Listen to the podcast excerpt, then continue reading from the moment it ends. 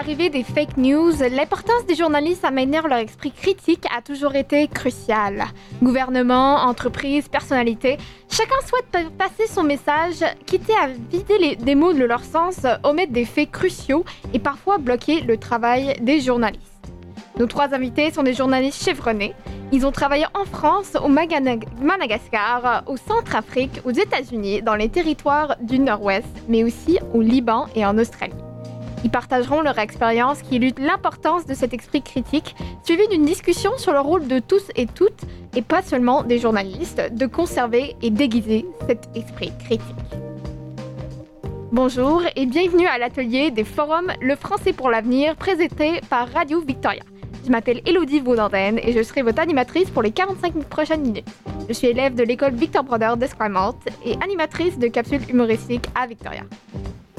Bienvenue à tous les élèves des écoles de l'île de Vancouver via radiovictoria.ca et au 107.9 FM dans le Grand Victoria. Avant de commencer, j'aimerais faire jouer une courte reconnaissance des terres sur lesquelles Radio Victoria se trouve.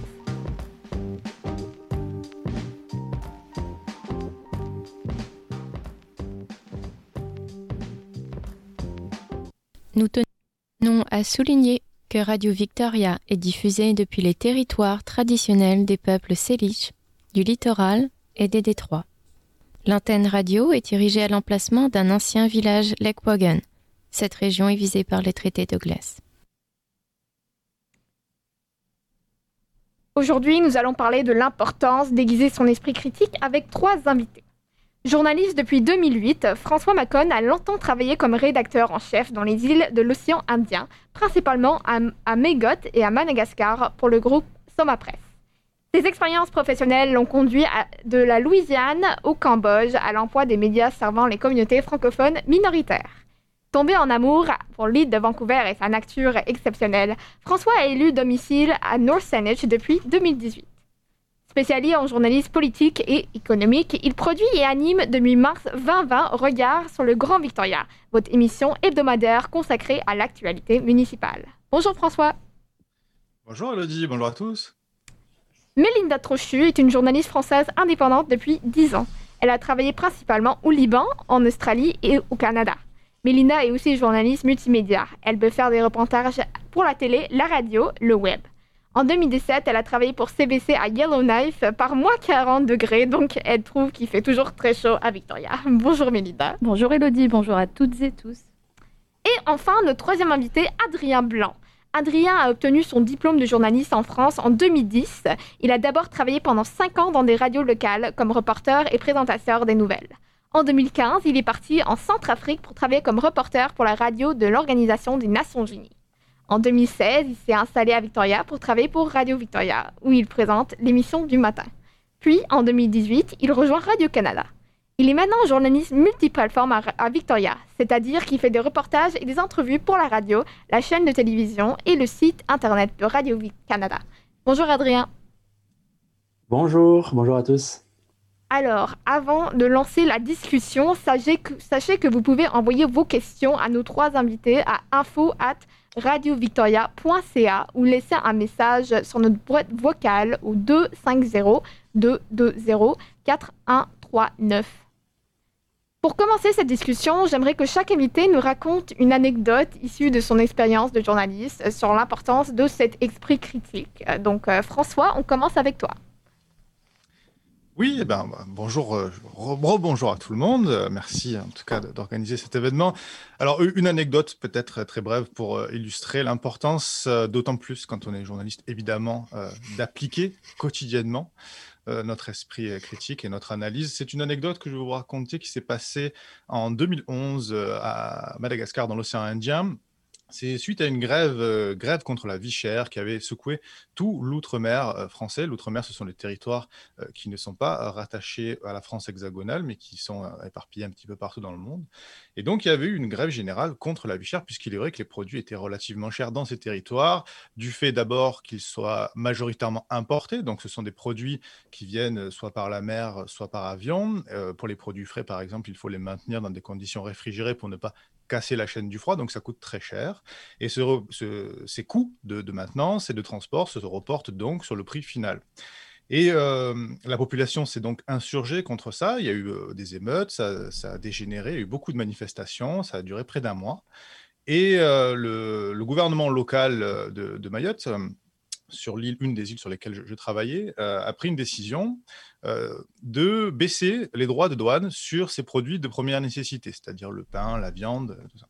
Et donc, on a eu une, communication de presse, euh, enfin, une communication officielle relayée par la presse, à grand renfort d'artillerie, de communiqués de presse, de conférences de presse, disant que les droits de douane allaient baisser et donc, de fait, les prix à la consommation allaient baisser.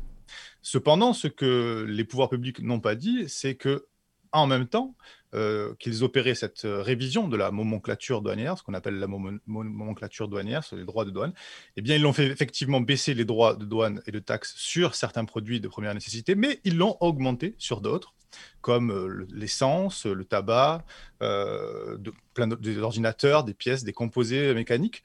Et donc, si on faisait le, bilan final entre la baisse et la hausse, on avait une, un équilibre net à la hausse. Et donc, au final, les prix, dans leur immense majorité, avaient augmenté plutôt que de baisser. Et donc, si on ne fait pas attention, alors évidemment, ça m'a pris des heures, il a fallu que je me penche dans des listings, que je compare, que je fasse des calculs. Euh, les, listings de, mon, de douanière, ce n'est pas quelque chose de très réjouissant, ce sont des listes et des centres interminables. Mais il a fallu faire ce travail pour justement voir que la réalité n'était pas celle exactement qu'on nous présentait, c'est-à-dire que ce n'était pas faux, on ne pouvait pas les accuser de dire des mensonges, puisqu'effectivement les prix avaient baissé euh, sur certains produits, mais ils avaient augmenté sur d'autres, et qu'au final, si on faisait un calcul simple, une moyenne en gros, eh bien, on voyait que les prix avaient dans leur ensemble augmenté. Donc toujours faire très attention, prendre de la nuance et du recul pour pouvoir exactement voir ce qu'il se passe. Merci beaucoup François. Les informations du gouvernement, oui, on ne peut pas toujours s'en fier à 100%. Melinda, c'est à toi. En, 2017, j'ai travaillé euh, à Yellowknife d'abord pour une radio autochtone et ensuite euh, à l'été, en juillet, je crois, je suis arrivée à CBC. Et euh, l'un des premiers sujets que j'ai dû traiter, je me souviens plus exactement ce qu'était le sujet, mais je sais que ça avait un rapport avec la ville de Yellowknife. Et en tout cas, on avait besoin de réponses de la part de la ville de Yellowknife. Donc, j'avais posé plusieurs questions par email, etc. Et j'avais relancé parce qu'on n'avait pas répondu à toutes mes questions. Euh, il s'est avéré que euh, l'une des personnes les plus haut placées euh, de la ville de Yellowknife a directement téléphoné à mon boss, en fait, à CBC, pour poser des questions sur qui j'étais et pourquoi je posais autant de questions. Je, pense que c'était un bon moyen de se rendre compte, encore une fois à nouveau, que dans une ville où beaucoup de gens travaillent pour le gouvernement, beaucoup de gens sont des communicants, c'est assez compliqué, en fait, de faire du journalisme. Euh, et, il y a aussi dans les petites villes euh, beaucoup de liens entre les gens et il peut y avoir des, conflits d'intérêts, des amitiés, etc. Donc euh, ça m'a montré qu'en fait, il faut toujours continuer à poser des questions si on n'a pas eu les réponses. Et, qu'importe si, c'est la ville de Yellowknife ou, un autre gouvernement n'est pas content de, recevoir ces questions. Voilà. Merci Mélinda, on a vraiment besoin des journalistes comme toi pour poser ces questions difficiles mais nécessaires. Et finalement, Adrien, oui, alors euh, j'ai eu du mal à trouver un exemple, une anecdote à raconter, mais euh, peut-être dans mon travail récent, ce qui m'a marqué le plus, c'est la présentation du budget par le gouvernement. Euh, c'est pas toujours le sujet qui est le plus suivi par euh, la population, je pense. Et pourtant, pour moi, c'est vraiment ce qui est le plus important dans la politique provinciale, parce qu'en fait, le budget, c'est le moment où le gouvernement s'engage à utiliser l'argent qu'il a récolté, notamment par les impôts, euh, pour fournir des services. Et donc, c'est là qu'on voit s'il tient ses promesses. Et le problème avec la présentation d'un budget, c'est que c'est un énorme document avec beaucoup de chiffres, beaucoup de tableaux. Euh, il y a quand même quelques explications à l'intérieur, mais souvent, c'est des explications très techniques.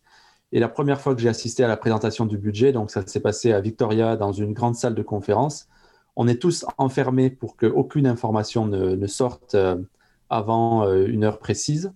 on a tous le document entre les mains et là, il faut arriver à comprendre euh, ben, qu'est-ce que ça veut dire et qu'est-ce qui est important surtout? Quels sont les chiffres qu'il ne faut absolument pas rater et qui vont montrer si le gouvernement a tenu ses promesses ou pas? Donc la première année que j'ai fait ça, je n'étais pas tout seul, j'étais avec des collègues, mais ça nous a pris une, heure environ de discussion pour euh, consulter le document et trouver euh, quels étaient les sujets, les chiffres qu'on voulait mettre en avant dans nos articles. Et j'ai trouvé ça vraiment extrêmement stressant. Je me souviens que J'étais comme terrifié par euh, l'importance du sujet, en même temps, ne pas arriver à comprendre. Mais ça m'a servi pour la deuxième, pour l'année suivante, où là, non seulement j'étais très impliqué dans les conversations avec mes collègues, mais euh, je suis allé voir des experts parce qu'on on pouvait accéder à des, membres qui travaillent pour le gouvernement pour euh, leur demander pourquoi ils ont décidé de mettre tant d'argent à tel endroit et tant d'argent à tel endroit. Et puis aussi aller voir ceux qui allaient bénéficier de cet argent, par exemple des associations, pour leur demander est-ce que c'est beaucoup, pas beaucoup, est-ce que c'est plus qu'avant, moins qu'avant, etc. Et euh, ce jour-là, j'ai adoré ce travail d'enquête parce que tout d'un coup, ces chiffres qui sont très intimidants et auxquels on ne comprend rien, ils prennent vie. On s'aperçoit que presque chaque dollar est important parce que euh, bah, quand le gouvernement annonce une augmentation de l'aide sociale, ça veut dire qu'il y a beaucoup de familles qui, à la fin du mois, vont avoir un peu plus d'argent dans leur porte-monnaie. Donc, euh, je pense que la leçon à en tirer, c'est que bah, l'esprit critique, c'est aussi faire ce travail minutieux de regarder chaque chiffre et de se demander qu'est-ce que ça signifie. C'est quoi ce chiffre-là, en fait? C'est pour ça que j'imagine le travail de, des journalistes est si important. Merci beaucoup, Adrien. Passons maintenant dans, au vif du sujet. Les journalistes sont ceux dont le métier est de décortiquer, de vérifier, de questionner, comme on l'a vu. Mais avec l'état actuel de la situation au Canada, aux États-Unis et dans de nombreuses démocraties, euh, n'est-ce pas la responsabilité de tous citoyens et citoyennes de garder un esprit critique? Euh, Maintenant, Adrien, on va commencer avec toi. Euh, tout à fait. Euh, je réponds complètement oui à cette question. tout le problème, c'est d'avoir le bon esprit critique, en fait. C'est-à-dire que parfois, on confond avoir l'esprit critique et puis critiquer. je pense qu'un bon esprit critique, c'est avoir une attitude curieuse. C'est se poser réellement la question pourquoi, pourquoi, pourquoi, pourquoi. Quand on est face à une affirmation, se demander pourquoi et ne pas avoir immédiatement une réponse en tête sans chercher à savoir. Euh, je prends l'exemple d'un ami qui euh, souvent m'envoyait des, courriels, il me transférait des courriels qu'il avait reçus avec des affirmations qui sortaient de nulle part, souvent des affirmations racistes ou misogynes. Et parce qu'il savait que j'étais journaliste, il me les envoyait, à moi en me disant ben, Est-ce que tu peux vérifier cette information? Alors au début, comme c'était mon ami, je voulais être sympa, donc euh, j'allais vérifier. Puis à chaque fois, je découvrais que c'était faux. ça prenait pas beaucoup de temps. Il suffisait d'aller sur le site à la source ou quand il y avait une déclaration qui était attribuée à quelqu'un, j'allais vérifier si cette personne l'avait vraiment dit. Et je m'aperçais qu'en fait, c'était complètement faux, c'était une manipulation. Donc, je disais, ben, c'est faux. Mais la semaine suivante, il m'envoyait encore un courriel euh, du même genre. Et donc, au bout de plusieurs semaines, je suis allé le voir et je lui mais pourquoi est-ce que tu continues à m'envoyer ces courriels-là? Alors qu'à chaque fois, je te dis que c'est faux, que c'est infondé, et en plus, souvent, c'est insultant euh, pour les personnes que ça vise. Et il me dit, mais oui, mais peut-être qu'un jour, il y en a un qui sera vrai. Et là, j'ai réalisé qu'en fait, il n'était pas curieux, c'est-à-dire, il essayait de confirmer des, croyances qu'il avait, mais il ne cherchait pas réellement à comprendre comment on acquiert de la connaissance, comment on s'informe. S'informer, c'est pas écouter tout ce qu'on nous dit et puis prendre pour argent comptant tout ce qu'on nous dit et se dire, bah oui, euh, il y a certainement de la vérité là-dedans.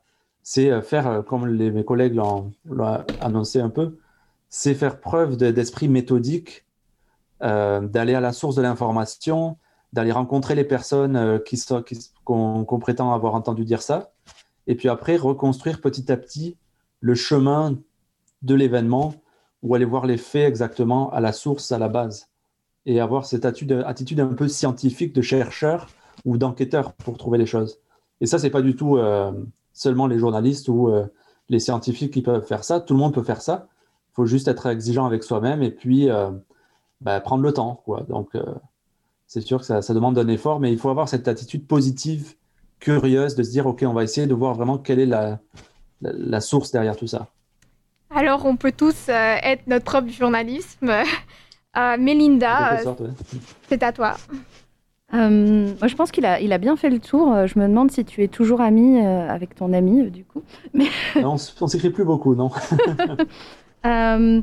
Ouais, et comme le disait Adrien, c'est l'esprit critique, c'est un ensemble d'habitudes. Euh, c'est quelque chose qu'il faut exercer tous les jours, tout le temps et dans, dans tous les domaines de la vie.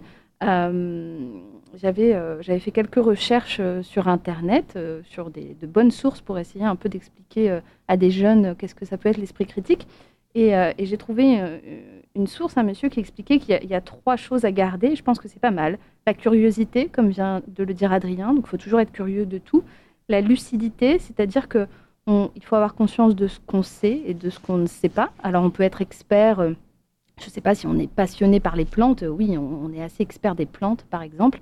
Et, on aura plus de facilité à avoir un esprit critique sur ce sujet. Et, et la modestie, c'est-à-dire que le monde est complexe, il l'était, il le devient de plus en plus, tout va plus vite, et nos connaissances ont des limites. Donc moi, si je dois faire un sujet sur l'astronomie, l'astrophysique, j'y connais rien, honnêtement je vais aller trouver les experts qui ont passé leur vie à étudier ce sujet, euh, qui ont la légitimité euh, de parler de ça. Euh, et c'est assez... je pense que c'est une pratique qui, qui, nous élève aussi l'esprit critique? Ça nous permet d'apprendre, ça nous permet de, comprendre et d'avancer aussi dans la vie d'une manière un peu plus, sereine quand on sait faire la part des choses. Alors, curiosité, lucidité, modestie, c'est les trois mots à garder pour ce forum. François, maintenant, c'est à toi. Oui, alors, mes deux collègues ont bien fait le tour de la question. Euh, je, moi, je vais rajouter un terme qui est très, très important. Quand euh, on, veut savoir, on veut comprendre, euh, c'est la, nuance. la nuance, c'est bon en tout. Euh, dans la vie en général. comme le disait Melinda, ça nous aide à traverser la vie de manière un peu plus sereine généralement. Et surtout aujourd'hui, je vais reprendre le laïus que j'ai fait un petit peu la semaine dernière sur la distinction entre l'information et la communication. Aujourd'hui, on est plutôt dans une société de la communication. On est abreuvé, bombardé littéralement chaque jour sur nos réseaux, sur nos ordinateurs, sur nos écrans, sur nos journaux euh, d'informations qui sont souvent de la pure communication parce qu'ils n'ont pas reçu un filtre préalable. C'est le communicant, un politicien, un politique, une compagnie, une, entreprise qui veut délivrer un message et qui, aujourd'hui, grâce aux outils modernes de communication, peut le faire, peut le délivrer directement, sans aucun filtre préalable, à sa cible. Et ça, c'est très important de le garder en tête. Donc, quand on reçoit un message, quel qu'il soit, d'où qu'il vienne, eh bien, il faut toujours faire preuve de nuance. C'est-à-dire, regarder dans ce message. Comme l'illustrait mon anecdote, ça ne veut pas forcément dire que dans ce message, tout est faux, tout est à jeter mais il y a peut-être une partie seulement de la vérité. Et l'autre partie est à découvrir pour justement exercer cette notion de nuance euh, qui est très très importante, et on le verra sans doute après lorsqu'on va discuter. Euh, rien n'est jamais tout blanc ou rien n'est jamais tout noir, il faut savoir chercher la nuance dans l'information et surtout dans les communications qu'on vous délivre. Merci François, et j'ai un peu une question euh, deuxième à ce que tu viens de dire. quelles sont les méthodes que nous pouvons vraiment et aiguiser notre esprit critique. Euh, comment est-ce qu'on peut faire euh, matérialiser l'esprit critique euh, selon toi? Alors, il y, a beaucoup de techniques aujourd'hui, grâce notamment à l'évolution de technologies. Hein. On peut, l'information, elle, circule très très vite très, sans doute des fois trop vite, parce que même nous, parfois, elle nous échappe, euh, et ça rend notre métier euh, beaucoup plus euh, compliqué à pratiquer au quotidien, mais c'est aussi ça qui est assez excitant à faire. Et donc, comment faire pour tout le monde, pour essayer de vérifier et de ne pas se faire avoir, et pour avoir le plus possible eh bien, euh, d'emprise et de, et de maîtrise sur euh, les sujets qu'on veut aborder, eh bien, euh, il y a des outils aujourd'hui, je le disais. Hein. Google, parfois, et très souvent, peut être votre ami. Attention, ça peut aussi votre ennemi. mais il vous suffit, comme le disait Adrien, de remonter avec méthode le, fil de l'information. D'où elle vient? Qui l'a produite? Qui l'a relayée? Comment elle est sortie une première fois? Est-ce que la personne qui à l'origine de cette information est, euh, j'allais dire, crédible lorsqu'elle euh, lorsqu'elle en parle? Est-ce que elle, fait, elle fait référence? Est-ce qu'elle a un domaine d'expertise quelconque en la matière? Euh, et puis, euh, regardez comment les autres médias en parlent. Euh, il y a certains médias qui restent des médias de référence. Euh, si vous avez un doute, allez voir quand même, parce que, comme le disait Melinda la semaine dernière, si vous avez plusieurs médias de référence qui vont traiter un sujet de la même manière, ou à peu près sensiblement de la même manière, vous pouvez déjà vous dire qu'il y a eu un travail de filtre qui a été opéré par certains journalistes généralement, ça tient la route. Attention, ça ne veut pas forcément dire qu'il faut tout prendre pour argent comptant. Encore une fois, l'esprit critique, c'est ça, c'est toujours douter. Donc, gardez en doute la méthodologie, tracer l'information, recouper les sources, regardez d'où ça vient, euh, regardez qui l'a relié, et puis euh, toujours exercer votre doute. Ne, prenez jamais rien pour argent comptant. Euh, comme je le disais, une information peut relier une partie seulement de la vérité, c'est souvent le cas, mais pas la vérité dans sa totalité souvent. Donc, gardez votre esprit critique aiguisé et euh, doutez de tout toujours. C'est très important. Euh, euh, j'imagine que oui, une certaine information peut être notre ami, mais avec modération. Adrien, aurais-tu quelque chose à ajouter sur le sujet? Ben, je trouve qu'il a bien résumé euh, la, procédure à suivre et ça résume bien euh, mon travail de tous les jours. C'est-à-dire, euh, pour peut-être donner un exemple pour appuyer ce qu'a dit François, moi, tous les jours, généralement, j'ai une discussion dans les jours précédents avec la personne qu'on appelle l'affectatrice, donc c'est la personne qui distribue les sujets aux journalistes. Et donc, par exemple, un jour, je vais dire, bah, tiens, j'ai remarqué ça, Victoria, ça m'intéresse, je pense que ça serait important d'en parler à Radio-Canada. Elle me dit, OK, je le note. Et puis, elle le met au menu, en fait, menu des sujets. Et un matin où elle se dit, bah, tiens, aujourd'hui, c'est le moment de faire tel sujet, elle va me dire, voilà, Adrien, c'est le jour où tu peux faire le sujet. Sauf que souvent, moi, c'est quelque chose que j'ai vu dans la rue ou quelqu'un m'en a parlé. Par exemple, il m'a dit, ben, tu as remarqué que dans tel quartier, il y a des nouvelles constructions qui ont une architecture bizarre. Voilà, ça peut être juste ça, en fait. Et donc, c'est à moi d'aller à la source, de savoir qui connaît le mieux le sujet, ou qui est à l'origine de telle déclaration ou de tel, euh, tel événement, d'aller voir cette personne, d'interviewer. Et à partir de ces déclarations-là, je vais essayer de, comme le disait François, recouper l'information, c'est-à-dire chercher d'autres personnes qui ne sont pas directement liées, euh, qui elles aussi euh, connaissent le sujet et qui vont pouvoir m'apporter leur point de vue. Et ça permet de m'assurer déjà que les faits sont, corrects. Comme ça, je n'ai pas un seul, une seule affirmation, j'en ai plusieurs. Et puis, ça peut aussi permettre d'avoir plusieurs points de vue parce que parfois, sur un événement, une telle personne va dire ben, ces nouveaux immeubles sont magnifiques et le voisin d'à côté va dire ils sont terribles, ils sont, euh, je, les déteste. Donc, c'est important d'avoir plusieurs points de vue aussi et d'avoir cette démarche méthodique. Et puis, euh, souvent, il y a de la recherche à faire, aller chercher de l'information. Donc, en effet, des sources fiables sont importantes. parfois, il faut se faire un peu de mathématiques il faut aller regarder une carte, savoir lire une carte. Il y a des, petites doses d'expertise comme ça à avoir pour, faire, euh, pour euh, user de son esprit critique et faire avancer sa propre connaissance. Et c'est quand moi, je découvre, comme le disait Melinda, qu'un sujet est trop compliqué pour moi, que là, je vais aller chercher des gens experts du sujet euh, pour, pour répondre à la question. Donc, ça peut être quelqu'un qui travaille dans une université et je sais qu'il a été comment on dit, euh, évalué par les autres chercheurs et que les autres chercheurs ont conclu que cette personne-là était en effet un expert sur son sujet, ça, généralement, c'est un bon signe que je peux aller vers cette personne-là pour en savoir plus sur, euh, sur tel ou tel sujet. Donc, c'est comme ça que généralement avance ma matinée jusqu'au début d'après-midi. Et puis ensuite, dans l'après-midi, une fois que j'ai toutes les informations, euh, je réalise, j'écris mon article, je, vais, je fais mon montage de radio. Et je crois que c'est François, il disait aussi quelque chose de très important, c'est que on n'arrive jamais au bout de l'information, en fait. C'est toujours un fil qu'on tire. Donc parfois, j'entends des gens qui disent euh, Ah oui, bah, de toute façon, on sait tous que, euh, je sais pas, une information complètement euh, abracadabrante. Et puis, alors, comment on le sait tous ben, Il n'y a plus besoin de chercher puisque c'est certain, on le sait, etc. Ben non, une connaissance, c'est jamais définitif. On trouve toujours quelque chose de nouveau. Pendant longtemps, les gens ont cru que la Terre était plate jusqu'au jour où euh, un scientifique, puis deux, puis trois, ont dit qu'elle était ronde et qu'ils ont réussi à le, démontrer. Donc euh, voilà, la, connaissance évolue toujours. Je pense que pour rebondir sur ce que vient de dire Adrien, c'est encore plus important aujourd'hui avec la pandémie et sur ce qu'on apprend tous les jours euh, sur la transmission du virus, sur les variants qui émergent. Euh, il y a encore, je pense, certaines personnes qui sont restées sur les premières informations du début de la pandémie. Voilà, ils n'ont pas mis à jour les connaissances. Euh, et, ce qu'on faisait au début de la pandémie, bah, c'est peut-être pas ce qu'on devrait faire aujourd'hui. Et d'ailleurs, c'est pas ce qu'on doit faire aujourd'hui. Donc, c'est euh, un travail. C'est pas euh, un jour, j'essaie de comprendre ce sujet et ça y est, pouf, je connais tout. Non, tout évolue et il faut rester, faut rester à jour et, ça continue de, ça continue d'évoluer. Donc, ouais, il faut continuer à se poser des questions et à lire sur les sujets qui nous intéressent ou sur les sujets qui nous impactent tous les jours, comme la pandémie.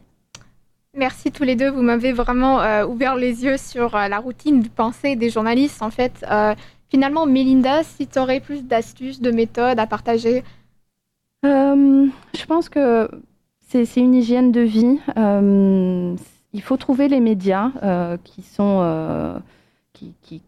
qui, vous donnent envie de les lire déjà. Hein. Vous n'allez pas aller lire des choses qui ne vous parlent pas. Trouvez vos médias, lisez différents médias.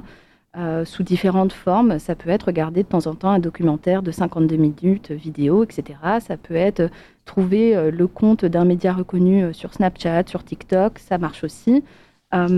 Et, et, essayer de, si vraiment ça vous intéresse, de devenir des petits enquêteurs. Donc, si je pense que vous le faites aussi euh, déjà naturellement. S'il y a une photo qui commence à émerger un peu partout sur les réseaux, bah, remonter à la source, essayer d'en discuter avec d'autres gens. C'est quelque chose aussi à faire euh, en société euh, avec d'autres personnes. On n'est pas forcément censé être tout seul à essayer de trouver vraiment la vérité.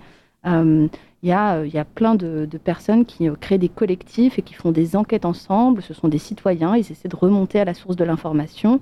Le, l'exemple comme ça qui me vient, qui est assez pointu, mais c'est Bellingcat euh, en Angleterre. Donc voilà, à votre niveau, faites les recherches et, euh, euh, prenez ça comme un jeu aussi. Ça peut être fun de chercher l'information, vraiment. Donc nous, en tant qu'individu, on peut vraiment essayer de contribuer à l'esprit critique des autres, faire être mini-journalisme. ça, c'est quelque chose à prendre en considération. Maintenant, on a parlé un peu de transparence dans les sources. Est-ce que, selon vous, ça veut dire que les journalistes devraient passer plus de temps à expliquer leur métier et le travail qu'ils font, euh, François? Alors, euh, la transparence dans les sources, c'est un, vaste sujet. Euh, alors, comme on l'a expliqué, nous, on a quand même une méthodologie qui est reconnue depuis très longtemps. Hein. On l'apprend dans, dans, les écoles de journalisme. On a quand même des grands axes de travail. On sait comment faire en gros et en général pour éviter de tomber dans les pièges de, euh, qui sont de plus en plus nombreux, je le disais, de la communication moderne, parce qu'en fait, on a beaucoup plus aujourd'hui d'intérêts euh, qui émanent de différents euh, secteurs, que ce soit politique, économique, associatif, ce que vous voulez, qui ont envie qu'on délivre leur message de la manière dont ils ont envie de le formuler et surtout de la manière dont ils ont envie qu'il soit reçu. Et ça, c'est le, c'est le, si vous voulez, c'est la finalité à toujours garder en tête. C'est-à-dire que notre travail, nous, dans la, quelle que soit notre source, il va surtout consister. Effectivement, on va relier un message. Hein, c'est très important puisqu'on est aussi là pour ça. comme je le disais, les communicants, ce ne sont pas forcément nos ennemis. On travaille avec eux, ils nous donnent des informations. On a besoin d'eux pour travailler.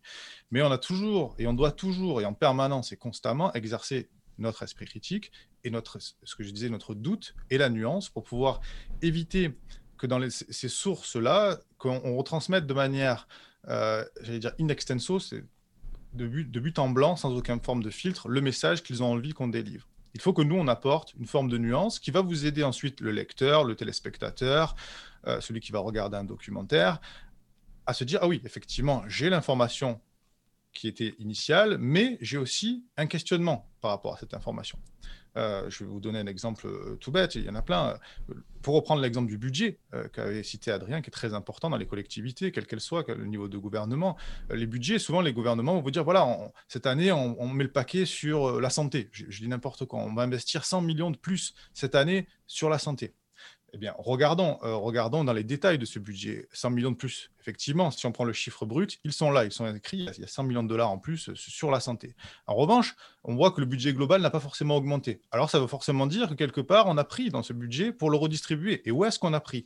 Euh, Où est-ce qu'on est, été faites les coupes budgétaires, par exemple? Vous voyez? Donc, si on se fie uniquement à une source, celle du gouvernement qui va nous dire, regardez, nous, cette année, on est les champions de la santé, on prend soin de vous, on, donne beaucoup d'argent pour que, pour que vous allez bien, pour que euh, les, les, médicaments soient mieux remboursés. Oui, mais en même temps, peut-être qu'il y a des budgets qui ont été pris, je sais pas moi, sur, sur celui des écoles. Euh, il y aura moins d'écoles construites ou moins de places en, groupe scolaire. il y aura moins de routes, moins, d'hôpitaux. Je, ne sais pas. Hein, il faut regarder la répartition, pour reprendre l'exemple d'Adrien, du budget global. Et là, on verra qu'on a une information brute, c'est-à-dire 100 millions de plus pour la santé, oui, mais nous, notre rôle, ça va être d'apporter où est-ce que, si le budget global n'a pas augmenté, comment la répartition globale de ce budget s'est faite, et nous, on va vous apporter cette information-là. Et ça, pour revenir sur la discussion de tout à l'heure, c'est quelque chose que vous pouvez très bien faire vous. Alors effectivement, c'est chronophage, euh, c'est parfois compliqué, mais euh, c'est pour ça que j'en reviens à ce qu'on dit tout à l'heure. Ce qui est très important, c'est d'essayer, on a à peu près fait le tour de la question, mais je rajoutais un, petit truc, c'est d'essayer de collecter des informations dans tous les domaines possibles au quotidien. Euh, dans tous les domaines possibles, c'est-à-dire vraiment, euh, soyez curieux de tout, de tout. Et vous verrez qu'un jour, toutes les informations se recoupent, tout. Euh, c'est fou, mais c'est comme ça. si vous avez des connaissances en histoire, elles pourront très bien un jour s'appliquer en politique. Si vous avez des connaissances en économie, elles pourront très bien un jour s'appliquer en géographie ou en géopolitique. Donc, essayez d'avoir cette démarche au quotidien, d'avoir de la curiosité qui va vous amener une information et ensuite une plus-value pour pouvoir justement eh bien, lire à travers n'importe quel type d'information. Merci François, tout est interconnecté, euh, c'est très inspirant. Euh, Mélinda, aurais-tu quelque chose à partager sur... Euh, ouais, sur ta deuxième, la deuxième partie de ta question qui était est-ce qu'on doit passer plus de temps à expliquer notre métier? Oui. Alors, pas forcément quand on est le seul journaliste sur l'île de Victoria ou quand on est journaliste indépendant. Honnêtement, on n'a pas forcément le temps de faire ça. Par contre, les médias, je pense, ont cette responsabilité de décrypter leurs méthodes, de, décrypter euh, leur façon de faire et euh, de, transmettre ça à leur, à leur audience.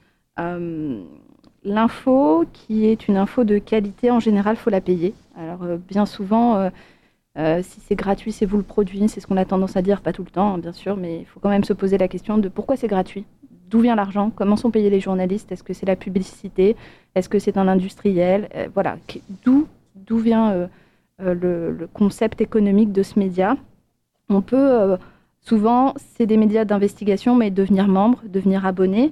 on fait alors partie d'une communauté de lecteurs qui, qui veulent soutenir un média et on peut parfois du coup avoir des des avantages comme des rendez-vous, des conférences avec les journalistes qui vont expliquer euh, une enquête voilà, qu'ils ont, qu'ils ont produite cette année. Euh, ils peuvent aussi donner des infos sur les coulisses de leur reportage. Euh, en Colombie-Britannique, il y a The Discourse qui a une infolettre qui explique régulièrement comment ils sont en train de travailler, sur quel sujet ils sont en train d'enquêter et qui font appel aussi à leur communauté pour avoir des sources et pour avoir des idées. Et donc, plus il y a de, discussions entre les, citoyens, l'audience d'un média et un média, meilleure sera la qualité de l'information. Merci Melinda. Euh, regardez comment une source est financée. Euh, c'est très important de se savoir que ça, c'est une façon de vérifier une information ou la décortiquer. Euh, finalement, Adrien, tu aurais quelque chose à ajouter à ce sujet Oui, pour donner un autre exemple, il y a un média en France qui a, à la fin de son article, toujours un encadré qui s'appelle La boîte noire où euh, en quelques mots, ils expliquent comment ils ont réalisé leur enquête. Parce que souvent, euh, ben, les gens ont des questions, donc c'est là-dedans qu'ils écrivent toutes les explications de la manière dont ils ont travaillé. Sinon, au quotidien, euh, les médias souvent essayent, mais en quelques mots, de dire comment ils ont fait leur sujet. Donc, par exemple, quand on entend le ministre n'a pas souhaité donner une entrevue, ça fait bizarre qu'il y ait cette phrase-là, mais c'est souvent pour dire on a essayé d'interviewer le ministre. Comme ça, on ne pourra pas accuser les journalistes de ne pas avoir tenté d'obtenir une réponse. Ils ont essayé, mais ça n'a pas marché. Ou parfois, on, euh, va avoir euh, quelque chose qui dit euh, nous nous sommes rendus à tel endroit et après avoir passé une heure à cet endroit-là, nous avons constaté que, etc. Donc parfois, les journalistes vont mettre une petite phrase pour expliquer pourquoi ils ont travaillé. C'est pour donner de la crédibilité à leur article, pour montrer qu'ils ont fait le travail d'enquête. Mais c'est vrai qu'on peut toujours faire plus. moi, je pense que c'est très important que le public sache comment les journalistes travaillent parce que c'est normal qu'on ait envie d'avoir confiance dans les journalistes, mais euh, cette confiance, elle n'est pas toujours là, donc c'est normal qu'on demande. Et puis, euh, je pense qu'en cela, les réseaux sociaux peuvent aider un peu, puisque souvent les journalistes ont un compte euh, Facebook, Twitter, Instagram, où ils vont se prendre en photo à l'endroit où ils se trouvent, où ils vont mettre peut-être un petit gazouillis de commentaires sur ce qu'ils sont en train de faire. Donc, c'est une façon pour eux d'être un petit peu plus transparents sur la façon dont ils travaillent. Ça leur permet aussi de discuter avec l'auditoire et de répondre à leurs questions euh, s'ils en ont. Merci Adrien. Avant de passer à la dernière partie de cet atelier euh, avec les questions de vous, notre public, on va conciter les messages et les questions que vous nous avez envoyés et à tout de suite.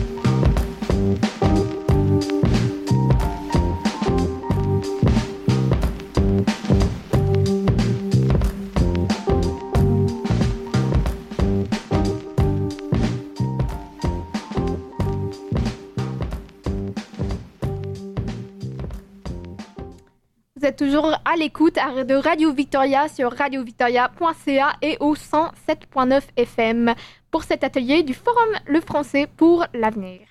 On discute avec Mélinda Trochu, François Macon et Adrien Blanc d'esprit critique chez les journalistes, mais aussi chez les citoyens. Nous avons reçu quelques questions de nos auditeurs. Donc, premièrement, euh, quelles sont les idées reçues ou les fausses idées que vos interlocuteurs, les personnes que vous avez en entrevue sur votre métier, vos techniques de reportage. Adrien? Alors, des idées reçues. Euh, j'essaie de penser. Ça arrive très souvent que les gens aient des idées reçues. Je vais peut-être parler de l'hostilité envers les journalistes, des, idées reçues envers les journalistes. Euh, ça m'est arrivé des fois de rencontrer des gens, quand ils me voient arriver avec leur micro, ils se disent Ah non, voilà un journaliste, qu'est-ce qu'il nous veut? Donc, parfois, les gens me disent Je ne veux pas vous parler et je respecte et je m'en vais. D'autres fois, les gens acceptent de me parler, mais je sens que ils ont déjà une idée préconçue de comment je travaille et qui je suis et pourquoi je suis là. Euh, quelque chose, par exemple, si je me rends sur un événement, parlons d'un accident, ça, c'est un, sujet assez sensible. J'arrive sur un accident euh, pour couvrir l'événement.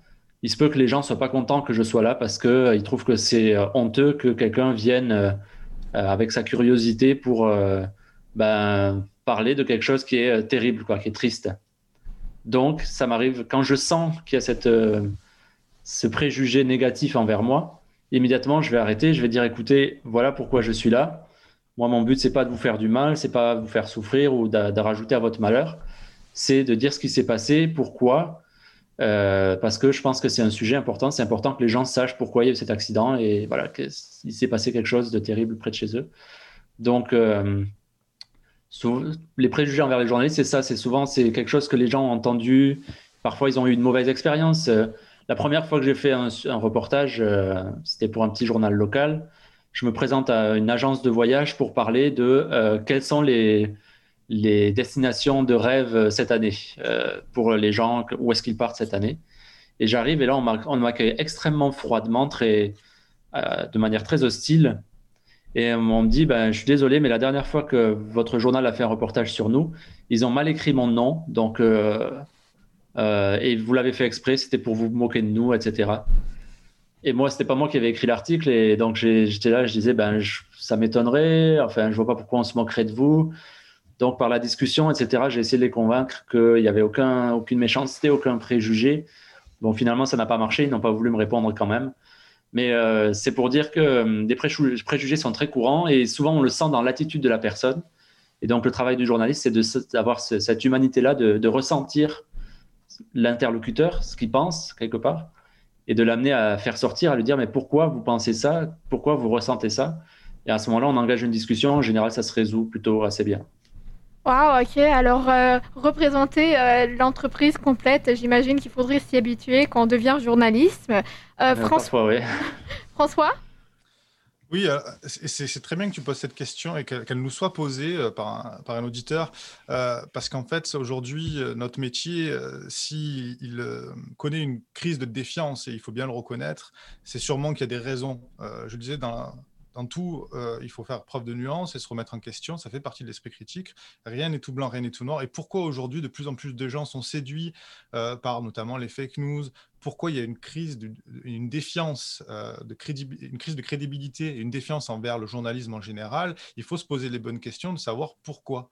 Euh, sans doute, puisque depuis peut-être, euh, on va dire, une 5, 6, maintenant décennies, une cinquantaine d'années, nous avons une forme de proximité entre le pouvoir politique, le pouvoir économique et la presse écrite en général et la presse audiovisuelle en particulier, qui est de plus en plus prononcée. Et les gens, ils ont aussi une forme d'esprit critique inné et forcément, euh, ça peut poser des problèmes parce que dans la conception, on va dire, pure et primaire du journalisme, elle est quand même euh, très dissociée. Euh, dans, son exercice, l'exercice pur de la fonction de journaliste doit être dissocié, c'est comme ça qu'on nous l'apprend, hein, l'équilibre des pouvoirs, de toute forme de pression ou de, ou de subordination économique ou politique.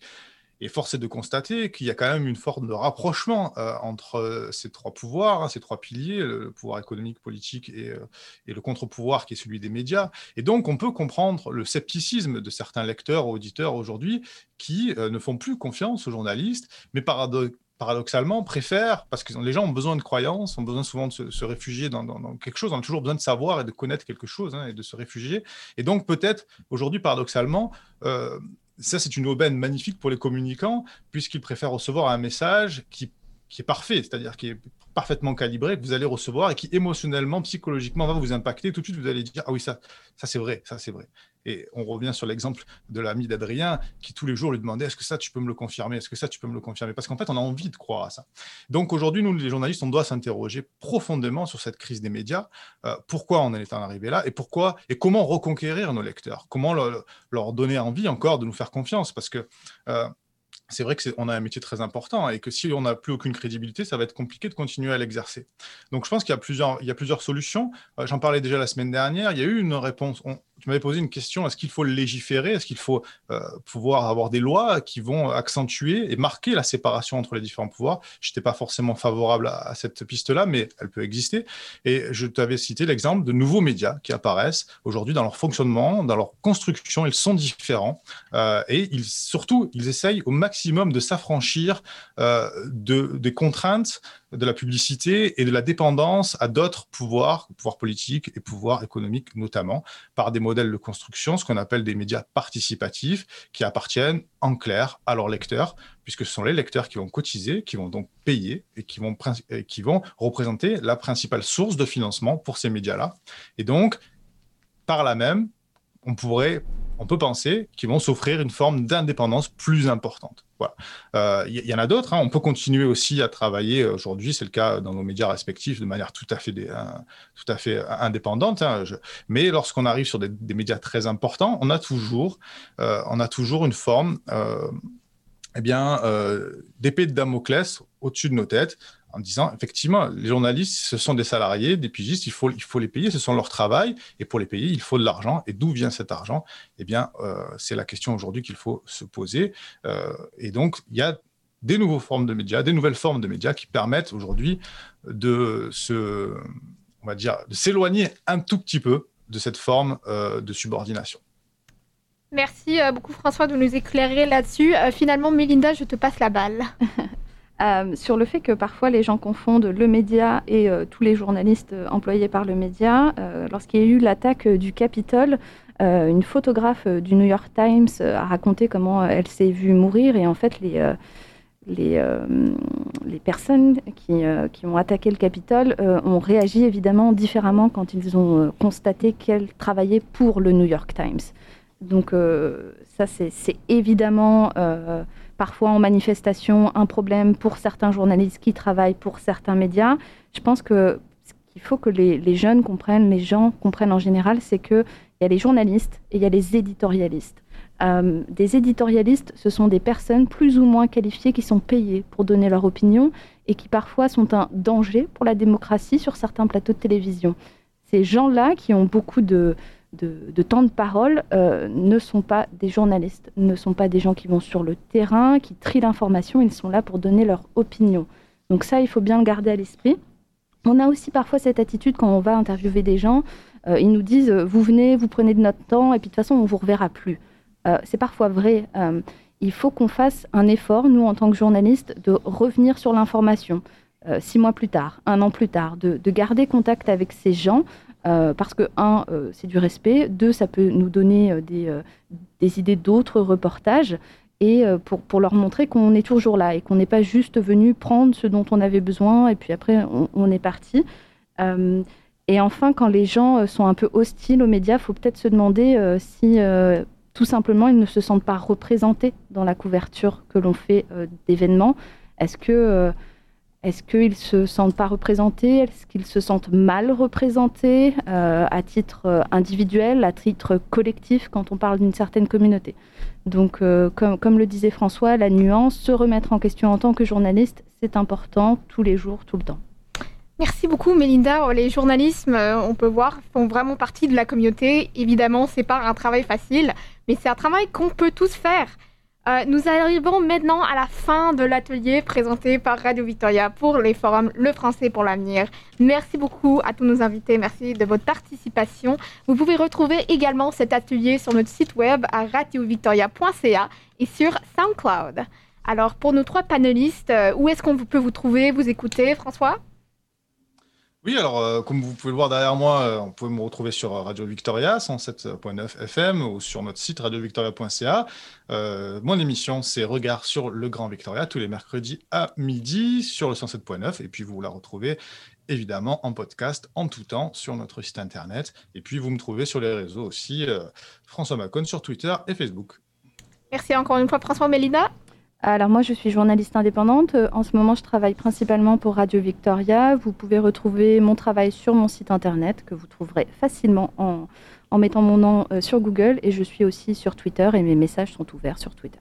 Merci. Et finalement, Adrien. Eh ben, vous pouvez me retrouver euh, sur Radio-Canada. Donc, à la radio, c'est le 99.7 FM. sur la télévision, j'ai pas la chaîne précise, mais c'est ici première et souvent dans le téléjournal de 18h. Et puis sur Internet, donc euh, ici.radio, canada.ca. Et sinon, personnellement, euh, je suis souvent actif sur mon Twitter, Adrien Blanc. Euh, voilà, c'est le meilleur moyen de me contacter aussi. Merci à tous les trois et merci à nos auditeurs pour cet atelier Le français pour l'avenir. Bonne journée à tous et à toutes. Bonne journée. Bonne journée.